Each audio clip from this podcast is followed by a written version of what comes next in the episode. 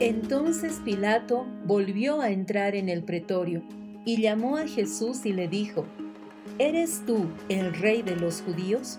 Jesús le respondió, ¿dices tú esto por ti mismo o te lo han dicho otros de mí? Pilato le respondió, ¿soy yo acaso judío?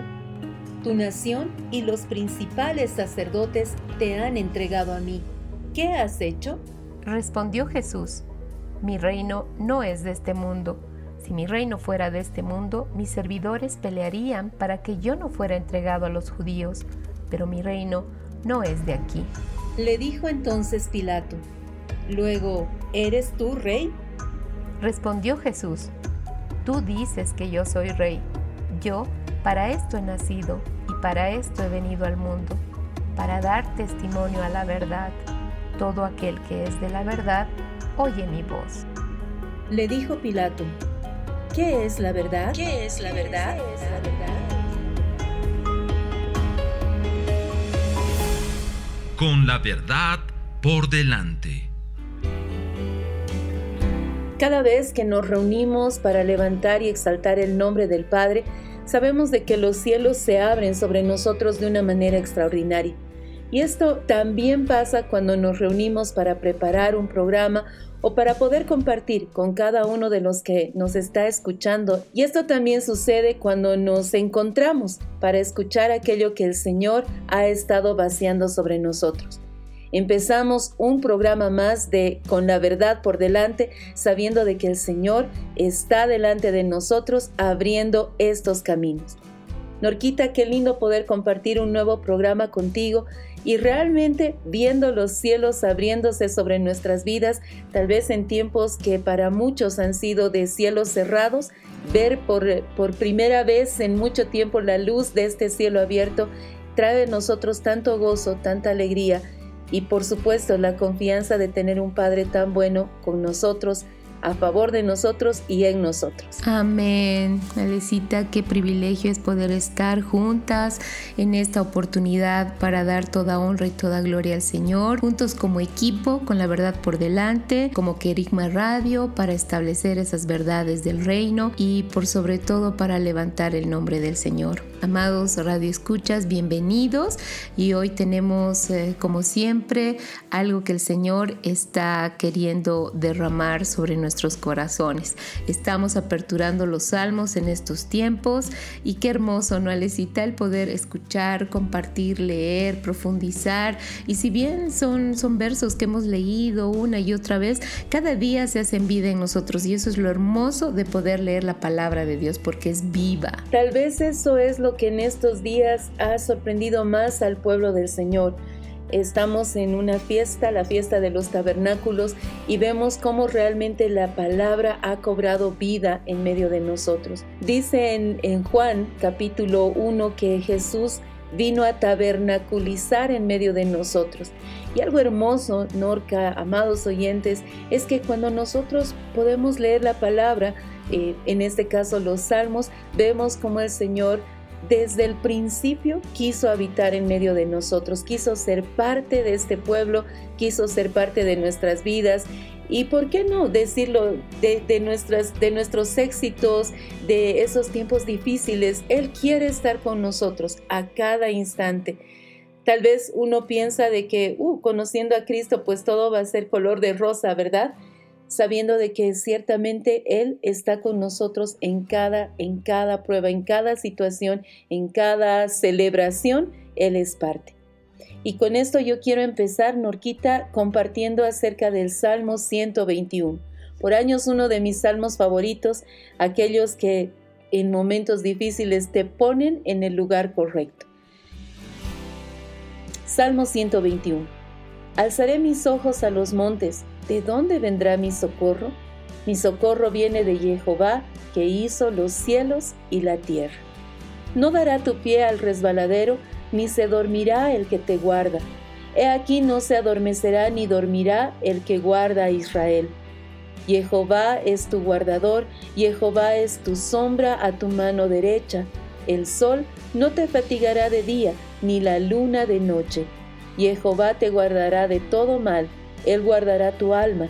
Jehová guardará tu salida y tu entrada desde ahora y para siempre. Amén, desde ahora y para siempre. Empiezo por el final. Qué poderoso es saber que el Señor está con nosotros por siempre y Él no nos deja, no nos abandona, Él guarda nuestra salida, nuestra entrada. Y, creo que esta palabra ha sido dicha desde antes de la fundación del mundo, desde antes siquiera que nosotros fuéramos creados, pero cuando ya habitábamos en el corazón del Padre. Entonces, qué precioso es poder saber que tanto nuestra salida como nuestra entrada van a estar guardados por el Señor, porque Él está con nosotros. Así que sea donde quiera, amados, si ustedes están viajando, si van a salir, tienen planes, consagremos al Señor todo lo que hacemos porque ciertamente Él guarda nuestros caminos siempre por la eternidad. Amén. Y yo digo un gran amén a eso porque ciertamente Él conoce todo lo que nosotros estamos haciendo y viviendo y está con nosotros y está en nosotros. Así es que levantamos nuestra mirada a este tremendo, amoroso Padre que tenemos, sabiendo de que el deseo de su corazón hacia nosotros fue desde antes de la fundación de esta tierra.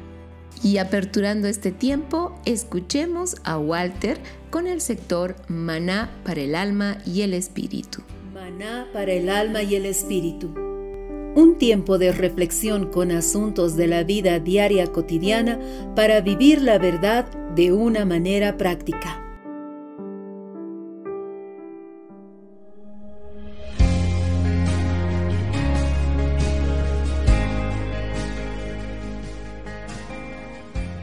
Hola amigos, espero que estén muy bien. Hoy, en Maná para el alma y el espíritu, vamos a compartir el tema ¿Cómo nos ve el Padre? Mi nombre es Walter Greco y disfrutemos juntos este tiempo. Definitivamente el Padre nos ve de una manera distinta a como nos vemos nosotros. Él nos da la identidad. Quisiera que veamos un poco de este tema con el ejemplo de Jeremías. Para eso vamos a leer Jeremías 1 del 5 al 7. Y dice así, antes que te formara en el vientre te conocí, y antes que salieras de la matriz te consagré, te di por profeta a las naciones. Entonces dije, ah, Adonai, he aquí que no sé hablar, porque soy joven. Pero me dijo el Señor, no digas soy joven a donde quiera que te envíe, irás. Y todo lo que te mande, dirás. El padre veía en Jeremías a un profeta. Le dice, te conocí antes que nacieses, te consagré y te di por profeta a las naciones. Pero Jeremías se veía como un joven que no podía asumir ese llamado. Y el padre le respondió, no digas soy joven. Amado escucha. No diga, no puedo, no tengo, no soy, cuando el Padre le dijo, te di identidad, en mí puedes, en mí tenés, en mí sos. Ahora, hay una transición entre lo que veía el profeta de sí mismo y lo que el Padre veía de él, y quería para él.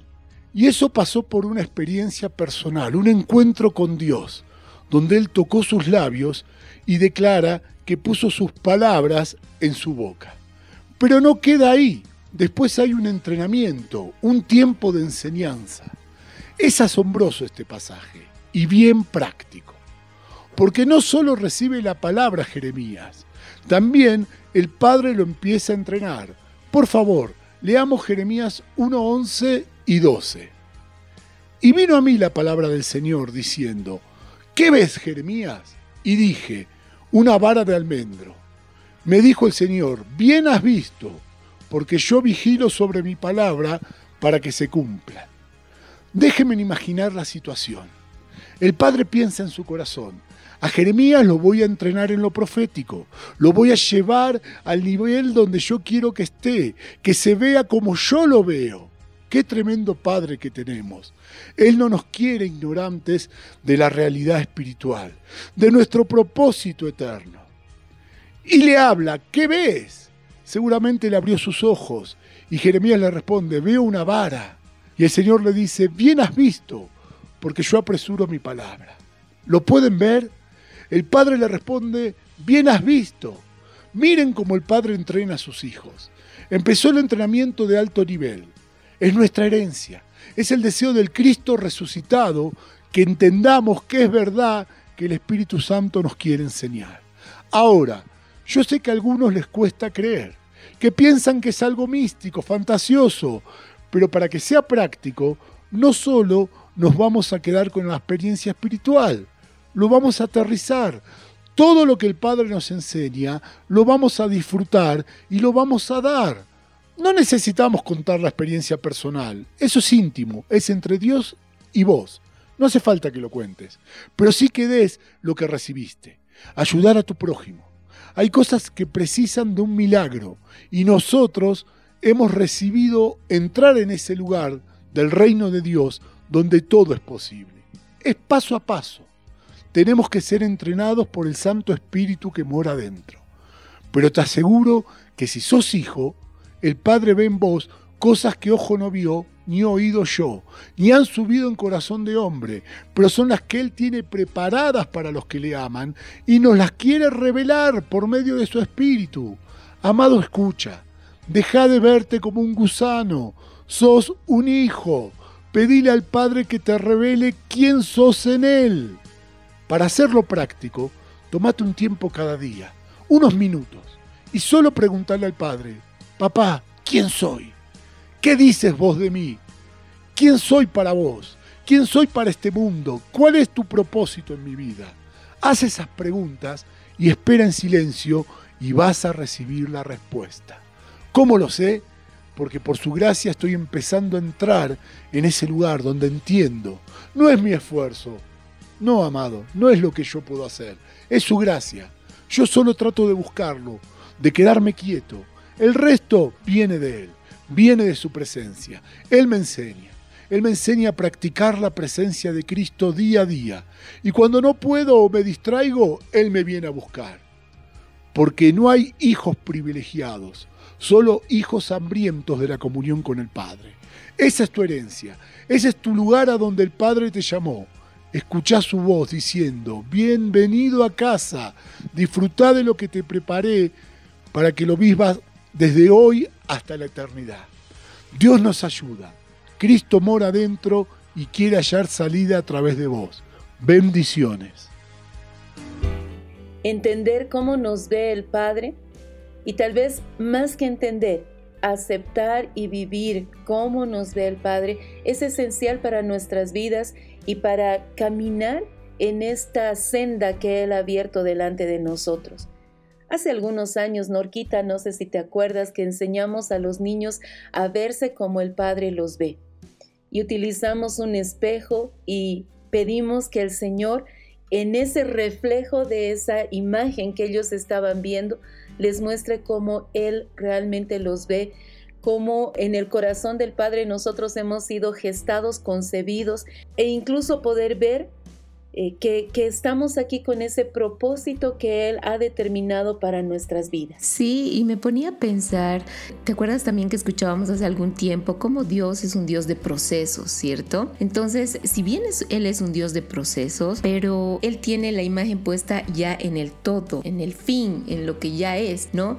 Y nosotros nos enfocamos lamentablemente muchas veces en los procesos. Por eso es que vemos nuestra condición, vemos lo que está pasando ahora y ahí nos quedamos, cuando deberíamos enfocarnos en lo que Él se enfoca. Y Él ya nos vio aptos, nos vio completos, o sea, ya Él nos vio aceptos en el amado, ya somos, ¿no? Entonces creo que es un tema de enfoque, como bien lo decíamos hace algún tiempo, enfoquémonos, enfoquémonos y enfoquémonos en cómo el Padre nos está viendo, cómo Él nos ve. Veamos cómo Él nos ve y seamos como Él ha dicho que somos. Y es que ahí, cuando nosotros nos vemos como el Señor nos ve, también entendemos de que este proceso tiene una razón de ser.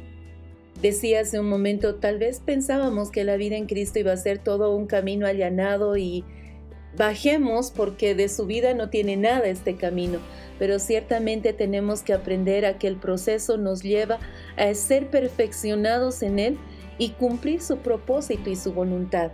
Y aquí este salmo dice, Jehová te guardará de todo mal, Él guardará tu alma. Y qué tremendo es darnos cuenta de que el proceso, por más difícil que sea, está siendo guardado por parte del Señor. Estamos siendo guardados en Él para llegar a ser completados en su voluntad conforme a su imagen, a su semejanza, pero por sobre todas las cosas darnos cuenta de que no estamos en este proceso solos. Amados que nos están escuchando, primero el Señor está con nosotros. Él está guardándonos de todo mal, Él está guardando nuestras almas. Y creo que en este versículo cuando dice guardará tu alma es que la va a guardar de nosotros mismos, de esos pensamientos que no nos dejan vernos como Él nos ve. Y sellamos esto eh, diciendo, todo obra bien para los que aman al Señor. Entonces, sin importar lo que pase en este mundo, porque igual es como que estamos de paso por esta tierra, pero estamos para cumplir un propósito, ¿no es cierto? Entonces, eh, va más allá el propósito, el amor del Padre, va más allá de cualquier circunstancia adversa. Así que todo obra bien para el que ama al Señor y conforme a su propósito es llamado. Escuchemos ahora a Luz que gobierna con Carla y Karina. Luz que gobierna, porque el profundo anhelo de la creación espera ansiosamente la revelación de los hijos de Dios. Sean bienvenidos. Toda dádiva y todo don perfecto está descendiendo de lo alto del Padre de las Luces, en el cual no hay cambio ni sombra de variación. Santiago 1.17. Bendecidos amados. Nuevamente nos encontramos en este espacio donde la luz manifiesta su gobierno y autoridad sobre el cosmos. Nuestro tema de hoy comienza en 1934, con la publicación de un artículo científico en la revista Physical Review los físicos norteamericanos Gregory Braid y Jonah Wheeler se inspiraron en la teoría general de la relatividad publicada por Einstein en 1915 y los trabajos dedicados a la antimateria publicados por Paul Dirac en 1928 para elaborar la descripción teórica de un fenómeno sorprendente, la creación de materia a partir de la luz. El proceso Braid-Wheeler, que es como se conoce su predicción, describe la creación de un electrón y un positrón, que es su antipartícula, a partir de la colisión de dos partículas gamma, que no son otra cosa que fotones de alta energía. Estos fotones constituyen la radiación gamma, que es la más energética y la más penetrante de todas, por lo que es una forma de radiación ionizante. Este fenómeno es una manifestación de la equivalencia entre materia y energía enunciada por Einstein. Durante las últimas décadas, varios grupos de investigación han llevado a cabo diversos experimentos para comprobar esta teoría sin éxito. Sin embargo, en el año 2014, tras 80 años, los científicos diseñaron un sistema para comprobar esta teoría de manera práctica y experimental. Se trata de la creación de un colisionador de iones pesados que implica dos pasos principales. En primer lugar, un láser de alta intensidad extremadamente potente para acelerar los electrones hasta que alcancen una velocidad muy cercana a la velocidad de la luz. Luego, se dispararían estos electrones hacia una placa de oro para crear un haz de fotones mil millones de veces más energéticos que la luz visible. Tras varios años de investigación, para el desarrollo de este colisionador de iones pesados y con la ayuda del detector STAR, por fin, hace algunos meses, científicos del Laboratorio Nacional de Brookhaven en Estados Unidos comprobaron que las colisiones de luz producen materia y antimateria de energía pura. En la lengua del Génesis hay dos palabras con el sentido de crear. Asa se utiliza para crear a partir de materia preexistente Vemos esto en Génesis 1.26. donde Dios crea al hombre del polvo de la tierra, es decir, materia preexistente. Bara es un atributo de Dios que puede crear a partir de la nada. Vemos esto en Génesis 1.1, cuando Dios creó los cielos y la tierra.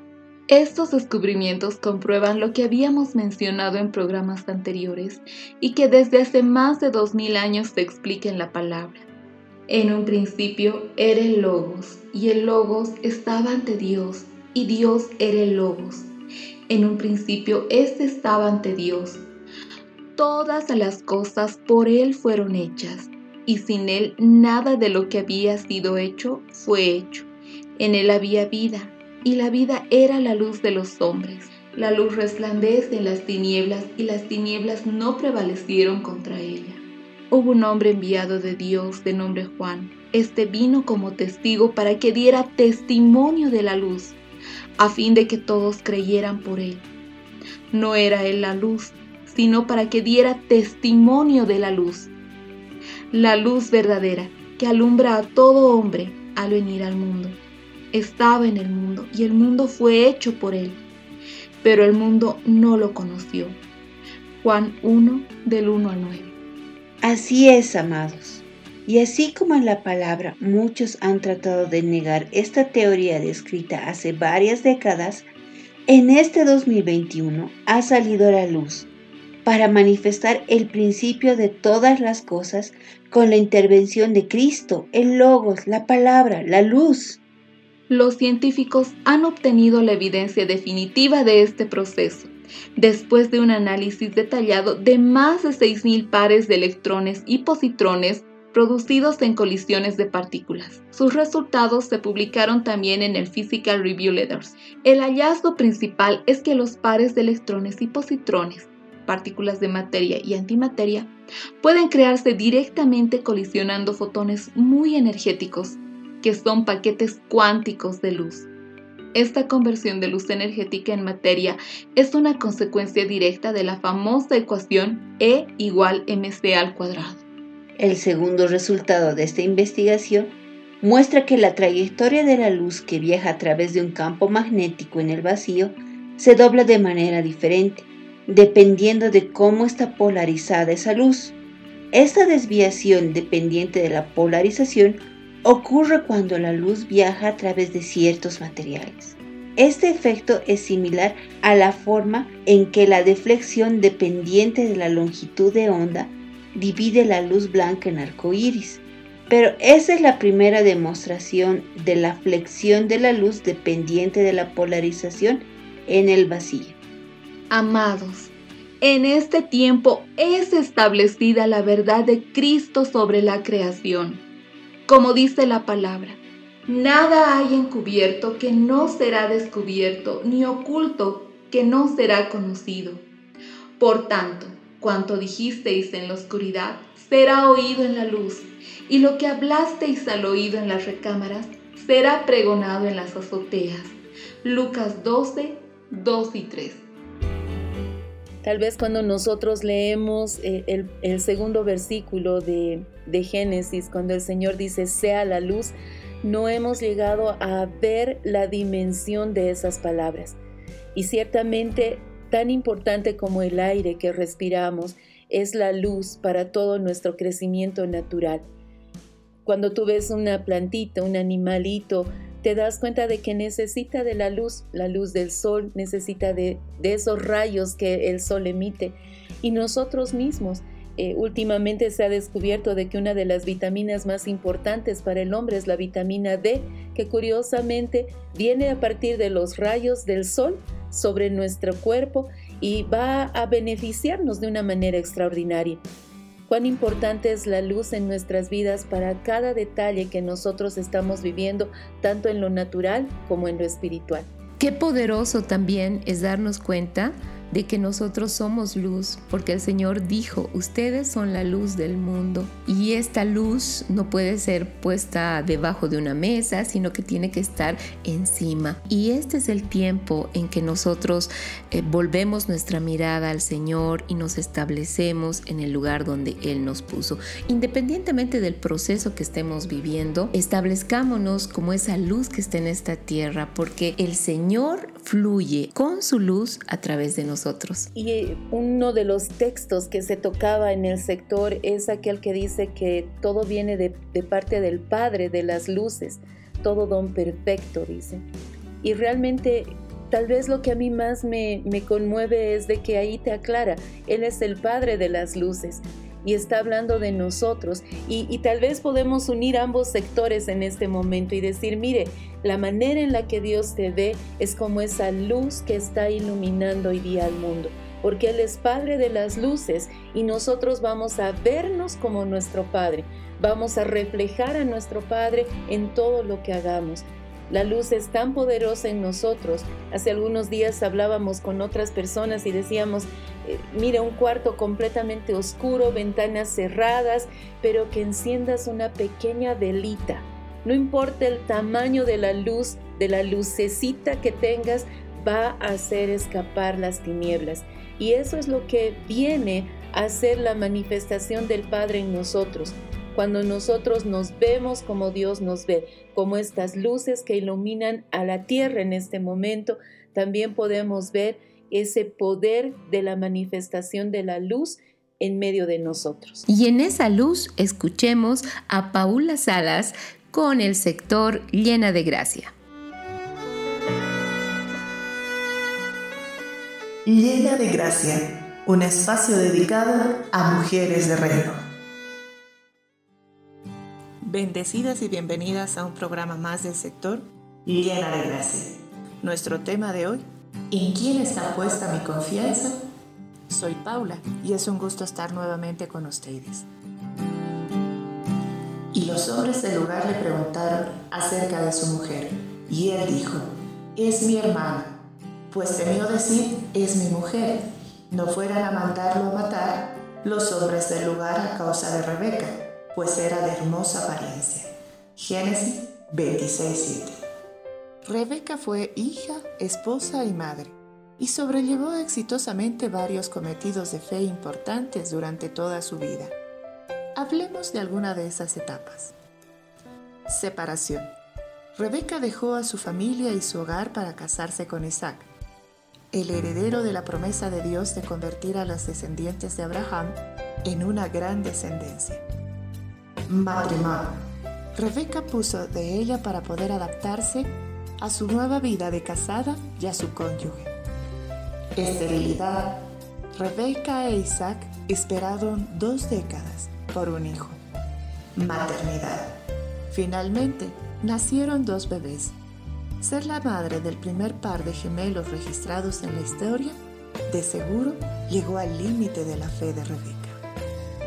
Sin embargo, la belleza de Rebeca perduró y presentó otra prueba de fe. Había una hambruna, pero Dios le dio instrucciones a Isaac de quedarse donde estaba.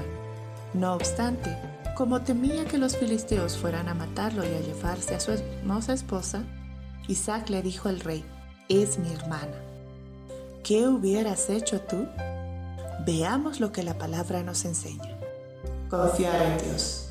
Confía en el Señor con todo tu corazón y no te apoyes en tu propio entendimiento. Proverbios 3:5. No sucumbir al miedo.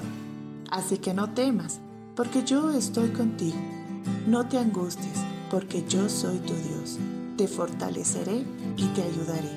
Te sostendré con mi diestra victoriosa. Isaías 41:10. Comprender que Dios siempre nos protege. Aunque ande en valle de sombra de muerte, no temeré mal alguno, porque tú estás conmigo, tu vara y tu callado me infundirán aliento. Salmo 23:4. Tal vez estás pasando por un tiempo de prueba o una circunstancia difícil en tu vida o en casa. Recuerda que nuestro Abba nos ama. y que debemos poner nuestra fe y nuestra confianza solo en Él y no en las cosas, ni en las personas, ni en las circunstancias. Jehová es tu guardador, Jehová es tu sombra a tu mano derecha. El sol no te fatigará de día, ni la luna de noche.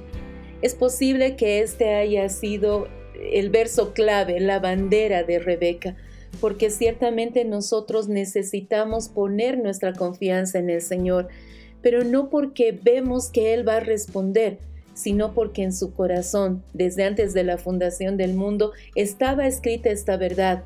Él es nuestro guardador. Amén. Y siguiendo con ese verso, Alecita, amados oyentes, dice, no dará tu pie al resbaladero, ni se dormirá el que te guarda. He aquí, no se adormecerá ni dormirá el que guarda a Israel. Estamos nosotros en esto, entonces no se dormirá el que te guarda. Todo lo que el Señor ha dicho es verdad, porque Él no es hombre para que mienta, ni hijo de hombre para que se arrepienta. Lo que Él ha dicho es. Amén, amén. Y sabes, mientras eh, leías este verso, venía la imagen de eh, Elías cuando hace poner agua sobre el altar y los sacerdotes de Baal están ahí gritando y él les dice, griten más fuerte, porque parece que su Dios se ha dormido. Y aquí tenemos la confianza de que nuestro Dios nunca se duerme. Y eso para mí tal vez es una de las más tremendas expresiones de amor, porque junto con comer creo que otra de las delicias de esta tierra es dormir. Y ese poder descansar y disfrutar esas horas de sueño pero dice el Señor no va a dormirse, no va a adormecerse, Él va a estar pendiente, eh, como esa mamá que tiene su primer bebé, ¿verdad? Que, que, no duerme, que está ahí pendiente si se movió no se movió, eh, en algún momento hasta si está respirando o no, porque bueno, estamos aprendiendo a ser mamás, pero tú tienes un Dios, el Dios que creó todas las cosas, sobrenatural, sobreabundante, tremendo, Jehová de los ejércitos, que está pendiente de nosotros. Y aún en este salmo nos dice, no va a dormirse, no se va a adormecer, no va a cabecear, ¿sabes? Va a estar atento a ti, va a estar atento a, tu vida, va a estar contigo en cada instante, porque ciertamente eh, nosotros sabemos de que su amor es tan tremendo y por eso también podemos confiar en que Él está con nosotros a diario y podemos caminar en esa seguridad. Pasemos al tiempo de amores con Brenda y Valeria. Bienvenidos a Tiempo de Amores.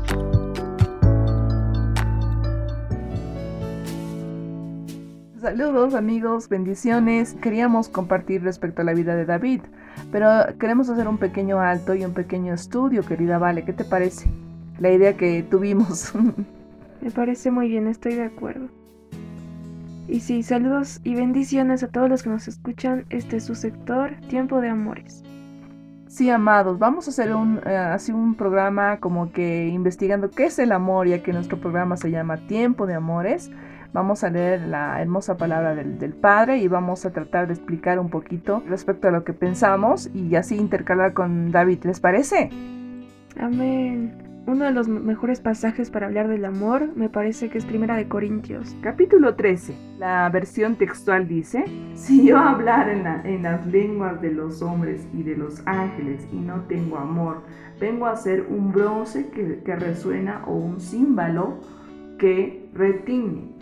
Y si tuviera profecía y entendiera todos los misterios y todo conocimiento, y si tuviera toda la fe de tal manera que removiera montañas y no tuviera amor, nada soy. Voy a leer la versión Nueva Traducción Viviente. Si pudiera hablar todos los idiomas del mundo y de los ángeles, pero no amara a los demás, yo solo sería un metal ruidoso o un címbalo que resuena. Si tuviera el don de profecía y entendiera todos los planes secretos de Dios y contara con todo el conocimiento, y si tuviera una fe que me hiciera capaz de mover montañas, pero no amara a otros, yo no sería nada. ¿Te das cuenta, vale? Aquí hay una comparación de toda la inmensidad del conocimiento y muchas, muchas cosas fantásticas, pero si no tenemos amor, no es absolutamente nada, ¿no es cierto? Verdad, cierto. Creo que el buscar el conocimiento, el buscar inteligencia, el querer alimentarnos de ese árbol de, de solamente conocimiento, nos va a llenar de ser personas tal vez cultas, tal vez conocedoras de lenguas, pero sin el amor no hay sentido, porque entendemos que el amor es Dios mismo, y una persona sin Dios no es nada más que tal vez un diccionario, sin, la, sin el amor de Dios. Es verdad, o sea, solamente letra. Pero vamos a ir palabra por palabra, vamos a comer esta palabra llamados. Dice, si yo hablara en las lenguas de los hombres, ¿tú has dicho? Pudiera hablar todos los idiomas del mundo. Todos los idiomas del mundo, ¿se imaginan?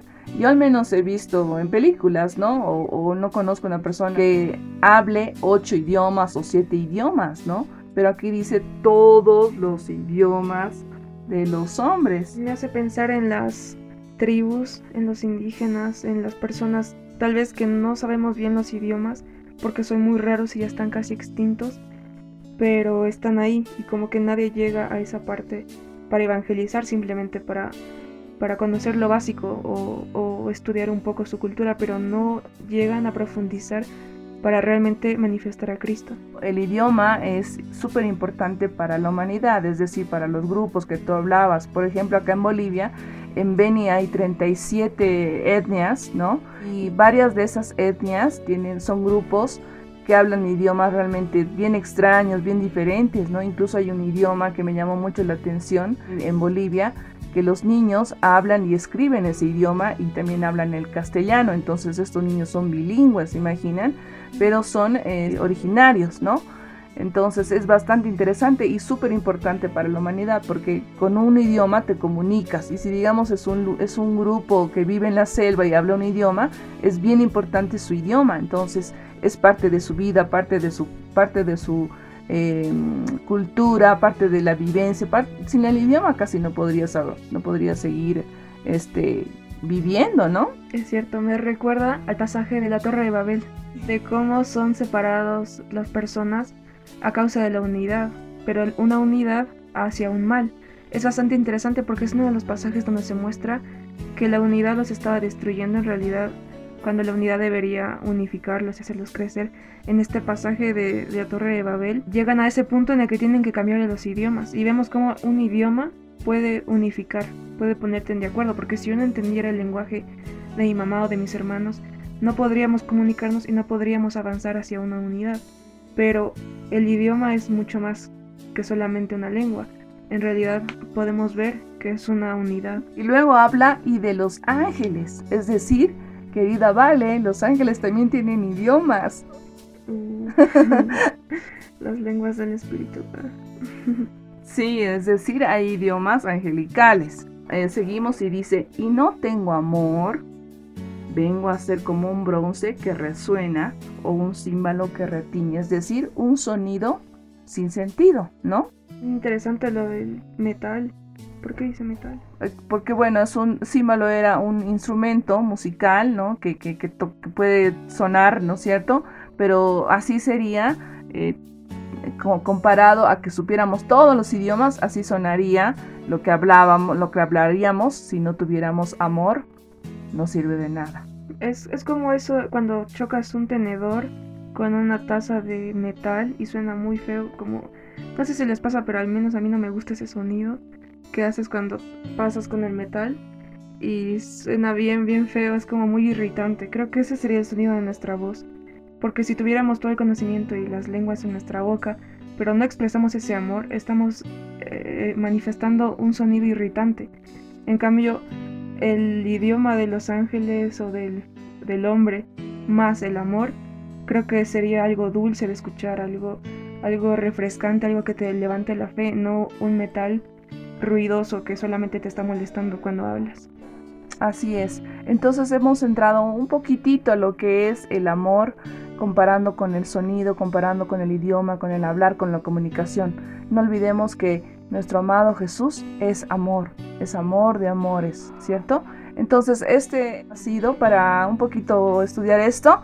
Vamos a seguir. ¿Les gustó? Amén. Continuamos con el capítulo. Está bastante interesante y vamos a ser esos transformadores de amor porque el tiempo de amor es no solamente que Él nos ama, sino que nosotros tenemos que manifestar ese amor. Bendiciones, amados. Paz. Paz. Esta fue la sección Tiempo de Amores.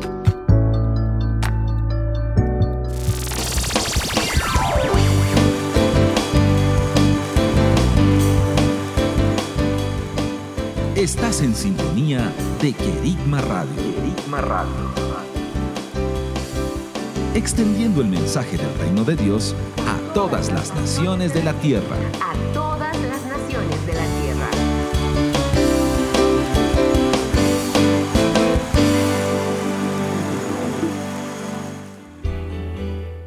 Una de las formas en las que se conocía a David era como el dulce cantor de Israel. Y dice la palabra que David conocía el corazón de Dios profundamente. Y tal vez es una de las expresiones más tremendas de amor que tenemos, eh, los salmos que él escribe. Él escribe no solamente las cosas buenas que le pasaron, sino también el pecado, la vergüenza que él sintió. Y eso nos muestra cuánto amor tenía David por el Señor y ciertamente cómo se refleja ese amor en su vida, el amor de Dios, cómo se refleja en su vida y nos permite conocer esas profundidades del corazón del Padre. Cuando entendemos que primeramente el Señor es amor, también nos podemos dar cuenta de que Él está ocupado, preocupado y está siempre atento a que nosotros podamos recibir de ese amor. A veces las circunstancias que vivimos nos hacen pensar que Dios está lejano, pero tal cual David, que pudo acercarse a lo más profundo del corazón del Señor, hoy día también nosotros podemos acercarnos a esas profundidades, porque sabemos quiénes somos en Él. Hoy día sabemos que somos sus hijos, a los que Él ama de una manera sobreabundante y estamos aquí para poder proclamar ese amor y manifestarlo porque es lo que en estos tiempos vemos que necesita esta tierra. Con esta perla de amor establecida en nuestros corazones, vayamos a escuchar a Álvaro con Fijo mis ojos en ti. Fijo mis ojos en ti. En el libro de los Salmos, capítulo 51, verso 6 de la Biblia textual, dice lo siguiente. He aquí, tú deseas la verdad en lo íntimo por tanto, en lo secreto hazme conocer sabiduría. En este verso, David nos lanza una perla que dice, He aquí, tú deseas la verdad en lo íntimo, y nos muestra el deseo del Señor por la verdad. En otra parte de la escritura, en el libro de Juan, capítulo 17, versos del 14 al 19, dice lo siguiente, Yo les he dado tu palabra, y el mundo los aborreció porque no son del mundo, como tampoco yo soy del mundo. No ruego que los quites del mundo, sino que los guardes del maligno. Como me enviaste al mundo, también yo los envié al mundo. Y por ellos yo me santifico, para que también ellos sean santificados en verdad. Estos versos son una parte de la oración que soltó Jesús sobre sus discípulos antes de ir a la cruz, rogando por sus amigos, pidiendo al Padre, santifícalos en tu verdad, tu palabra es verdad. Amado Radio Escucha, si en algún momento has dejado de oír al Espíritu, sea el arrepentimiento sincero y la misericordia del Padre abriendo los oídos a la voz del Espíritu de verdad, como dice el Salmo 5, verso 3. Por la mañana, Señor, escucha mi clamor. Por la mañana te presento mi ruego y quedo a la espera de tu respuesta. Sea su voz en nosotros, sea esa voz que nos llena de vida cada día. Y ciertamente una verdad que debemos amar es de que Dios nos amó primero. Él realmente entregó su vida, entregó su corazón. Eh, cuando usted despierte en la mañana, vea ese amanecer. Disfrútelo porque es una de las manifestaciones del amor del Padre para nosotros. En algún programa lo dijimos, no hay un paisaje igual de un día al otro. Cada día el Señor pinta un amanecer y un atardecer para nosotros y se toma el tiempo de que tú lo veas con una mirada distinta a la que yo puedo estar viendo. Y nos damos cuenta de que hay una verdad sobre nosotros que es mayor que cualquier otra palabra. Y es que el Señor ha decidido amarnos. Hay una canción muy antigua que no creo que la podamos encontrar eh, en, en ninguno de los medios que hoy día conocemos, pero dice que Cristo fue valiente para amarnos. Y creo que se refiere al hecho de que somos difíciles de amar muchas veces, porque nos ponemos nosotros mismos en posiciones en las que el Señor no nos pone. Nos vemos de maneras distintas, pero cuando nos damos cuenta cuánto Él nos ama y de que esta es una verdad por encima de todas las otras que podemos recibir, caminamos conforme a ese amor, nos aferramos a ese amor y ahí es donde podemos decir como este salmo, alzaré mis ojos a los montes, ¿de dónde vendrá mi socorro? Y el mismo salmista se responde, Norquita, mi socorro viene de Jehová, que hizo los cielos y la tierra. ¡Wow! Qué poderoso, qué poderoso estar conscientes de esto, saber que quien hizo los cielos y la tierra es nuestro socorro, que Él es nuestro pronto auxilio, Él es nuestro amado, Él es nuestro Padre, Él es quien nos sostiene, Él no va a permitir que nos resbalemos, Él no se duerme, Él nos toma de, de nuestra mano derecha, nos sostiene con la diestra de su justicia, Él pelea batallas que nosotros no podemos pelear, Alecita, amados oyentes. ¿Cuántas veces realmente si viéramos el mover espiritual, cómo los ángeles son movilizados cada día para podernos librar de muchas cosas, de aflicciones. Y si el Señor ha permitido algunas cosas es porque algo quiere revelar, enseñar, mostrar y también quiere llamar a veces nuestra atención, ¿no? Alguna vez hemos tenido que estar postrados en cama porque el afán, todo lo que tenemos que hacer, aún a nivel ministerial, nos ha impedido el poder tomarnos nuestros tiempos de intimidad con el Señor, ese reposo, porque a veces entramos en esa dinámica de hacer, hacer, hacer, hacer y dejamos de lado lo más importante, que es el poder escuchar su corazón, el latido de su corazón, reposarnos en su pecho. ¿Qué hizo que Juan fuera tan importante para, para Jesús y que le permitía reposarse? Porque él estaba pendiente, aparte del corazón noble y bueno que ha podido tener, él estaba pendiente de Jesús. En ese amor que sentía por él, iba y reposaba su cabeza en, en su costado, en su corazón. Y esa es una muestra de amor. A mí lo que me impresiona de Juan es de que él se autonombra el discípulo amado. Si revisamos la palabra, nunca Jesús le dijo, tú eres mi discípulo amado. Él se autonombra, él se conocía, él conocía como el Padre lo conocía. Y empieza a manifestar eso empieza a manifestar que es el discípulo amado y no tiene temor a acercarse a Jesús y, saben que ni siquiera le importa lo que los otros discípulos dijeran. De ahí que cuando le reclaman a Jesús y le dicen, ¿y qué de este? pensando o preguntando acerca de cómo iba a morir Juan, Jesús le responde, bueno, si yo quiero que él no muera y, listo, es mi, es mi decisión, ustedes no tienen por qué preocuparse por eso. Y, y la verdad es de que podemos ver de que al saber quién era Juan, él mismo, al saber quién era él mismo. En el Señor, él consigue lugares cercanos al corazón de Jesús, él hace cosas que los demás no hacen e incluso él es el único que sabemos muere de viejo, no muere bajo un martirio.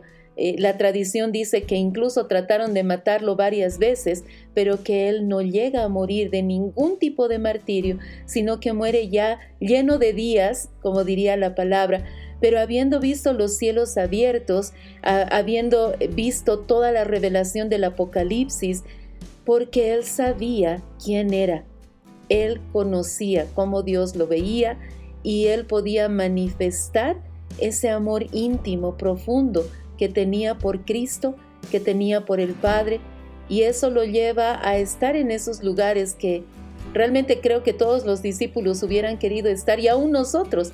Pero quiero decir algo aquí. Hoy tenemos la posibilidad de ser el discípulo amado, de ser la hija amada, Y tal vez no porque el Señor nos esté diciendo eso a algunos pocos escogidos, sino porque sabemos qué es lo que Él piensa de nosotros. Sabemos qué dice Dios de cada uno de nosotros y podemos acercarnos, como dice la palabra, con plena certidumbre de fe. Y esto me lleva también a la palabra permanecer cómo Juan permaneció. En el momento en que Jesús fue llevado a la cruz, el único discípulo que permaneció al lado de María fue Juan, porque llegó hasta ese momento, hasta el último momento de la vida de Jesús en esta tierra. Y permanezcamos, permanezcamos en la verdad, permanezcamos en Cristo y seamos resucitados en Él. Escuchemos ahora a Dante y Oscar con el sector Palabras de Verdad. Desde Casa de José a las Naciones, este es el sector Palabras de Verdad. Mi nombre es Oscar y junto a Dante estaremos compartiendo este espacio para conocer algunas palabras que son muy importantes.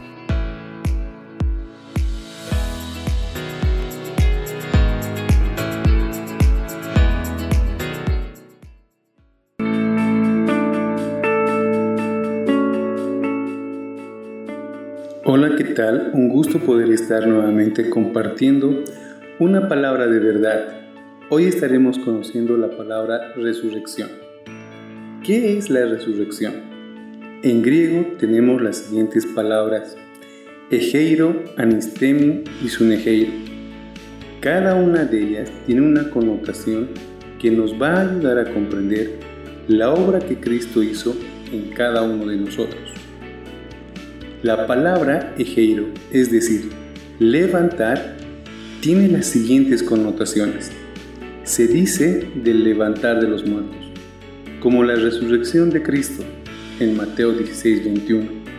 Desde entonces Jesús comenzó a declarar a sus discípulos que él debía ir a Jerusalén y padecer mucho de parte de los ancianos, de los principales sacerdotes y de los escribas y ser muerto y ser resucitado al tercer día. También utilizado para referirse a ser levantado de una enfermedad. También es levantar a una persona para que ocupe un puesto en medio de un pueblo. La palabra anistemi es levantar por medio de Cristo, como dice en Juan 6:39 al 40. Y esta es la voluntad del que me envió, que de todo lo que me ha dado no pierda nada, sino que lo resucite en el día postrero. Porque esta es la voluntad de mi Padre, que todo el que mira al Hijo y cree en Él tenga vida eterna, y yo lo resucitaré en el día postrero. Y por último, tenemos la palabra sunejeiro, que es levantar juntamente con Cristo. Se utiliza de la resurrección espiritual del creyente con Cristo. Efesios 2 del 5 al 7 dice, Aún estando nosotros muertos en delitos, nos dio vida juntamente con Cristo. Por gracia habéis sido salvados. Y juntamente con Cristo Jesús nos resucitó y nos hizo sentar en los celestiales para mostrar en los siglos venideros la inmensurable riqueza de su gracia, en su bondad para con nosotros en Cristo Jesús. Habiendo sido sepultados juntamente con Él en el bautismo, en el cual también fuisteis resucitados con Él, por medio de la fe en el poder de Dios, que lo resucitó de entre los muertos, y a vosotros, estando muertos en los delitos y en la incircuncisión de vuestra carne, os dio vida juntamente con Él, perdonándoos todos los delitos. Por tanto, fuimos sepultados juntamente con Él, para muerte por el bautismo, para que así como Cristo fue resucitado entre los muertos por la gloria del Padre, así también nosotros andemos en una vida nueva. Somos introducidos a la realidad del eterno por la fe en Cristo, para ser manifestadores de Él, manifestadores de la luz, porque Él es la luz y Él es nuestra realidad. Gracia y paz. Bendiciones, amados. And the third day I will resurrect. The words of Jesus to his disciples before being delivered. Every day in our walk, we are resurrected with Christ in Him. When we approach the Father and decide to die to the things that bind us, at that moment, the Father lifts us up, moves the great stone of our graves, and then people see us at that glorified light, but always in Christ. Y el tercer día resucitaré. Las palabras de Jesús a sus discípulos antes de ser entregado. Cada día en nuestro caminar resucitamos con Cristo, en Él. Cuando nos acercamos al Padre y decidimos morir a las cosas que nos atan, en ese momento el Padre nos levanta, mueve la gran piedra de nuestros sepulcros y luego las personas nos ven como esa luz glorificada, pero siempre en Cristo. Soy Dante, que el Señor bendiga la resurrección que vives. Y algo muy importante para nuestras vidas es de que podamos vivir en esta novedad de vida, en la resurrección. No solamente creer de que Jesús resucitó, sino de que nosotros, juntamente con Él, resucitamos a una vida plena, a una vida completa en el Señor. Esa resurrección que nos permite ver cara a cara al Padre y recibir todo lo que Él ha guardado para nosotros. Creo que cuando hablamos de resurrección, en nuestra mente lo primero que viene es el haber pasado de esa manera antigua de vivir, donde nos sujetaban tradiciones, cultura, aún nuestros propios pensamientos, y empezamos a vivir la realidad. No sé cuántos de ustedes tuvieron la oportunidad de ver esta película Matrix. Yo tuve que verla como unas cuatro veces para entenderla. Eh, y no estoy diciendo que la vea, sino que ahí nos muestra una realidad. Lo que nosotros estamos viviendo viviendo a diario puede ser algo falso que ha creado nuestra imaginación, nuestra mente, nuestros pensamientos acerca de nosotros. Y de pronto nos, nos damos cuenta y resucitamos a una realidad distinta, a la realidad que es la verdad, a ese lugar donde tú puedes gobernar, donde tú puedes manifestar la luz. Y, ahí podemos ver cómo estaba escrita nuestra realidad. Pero todo lo que estábamos viendo, que estaba inmerso de muerte, de depresión, eh, de desamor, no nos permitía ver esta luz tan tremenda y esta realidad con la que el Señor nos había llamado.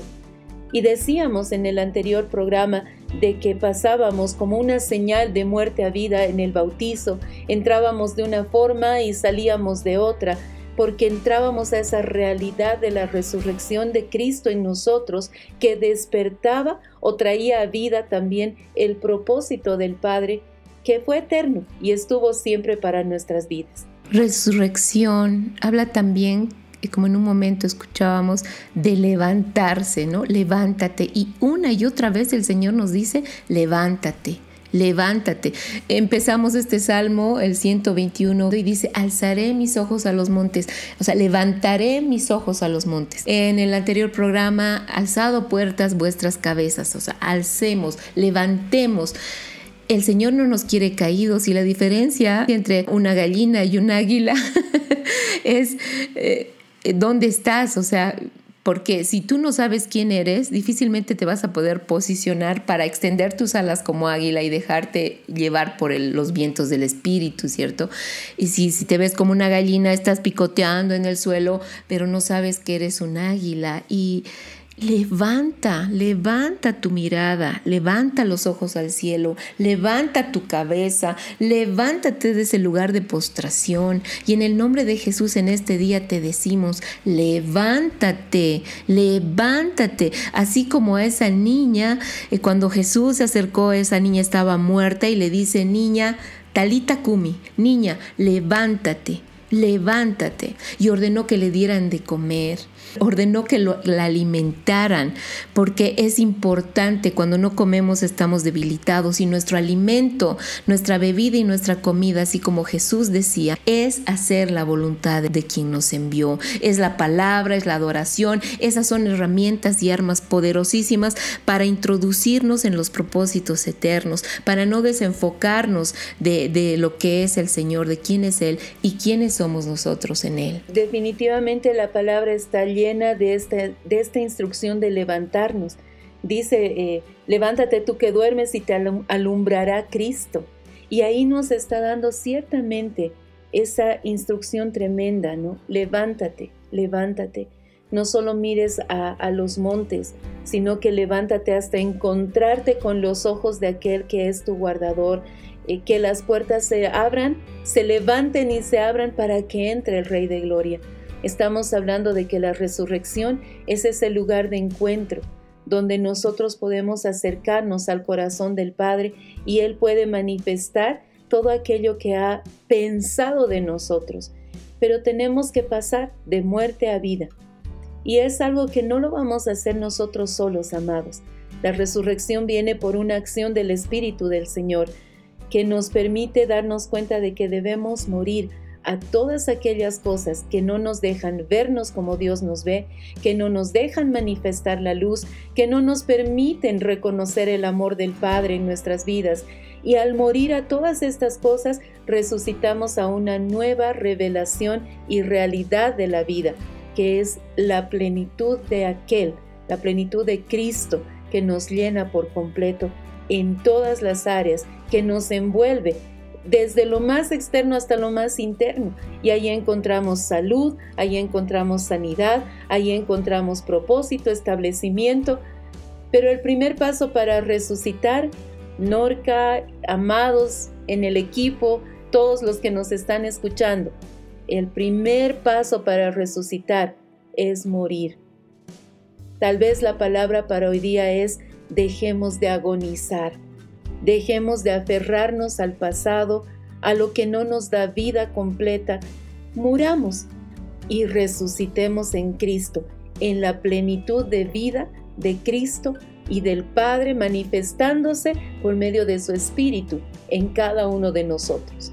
Y con esta verdad nos despedimos, amados, hasta el siguiente programa.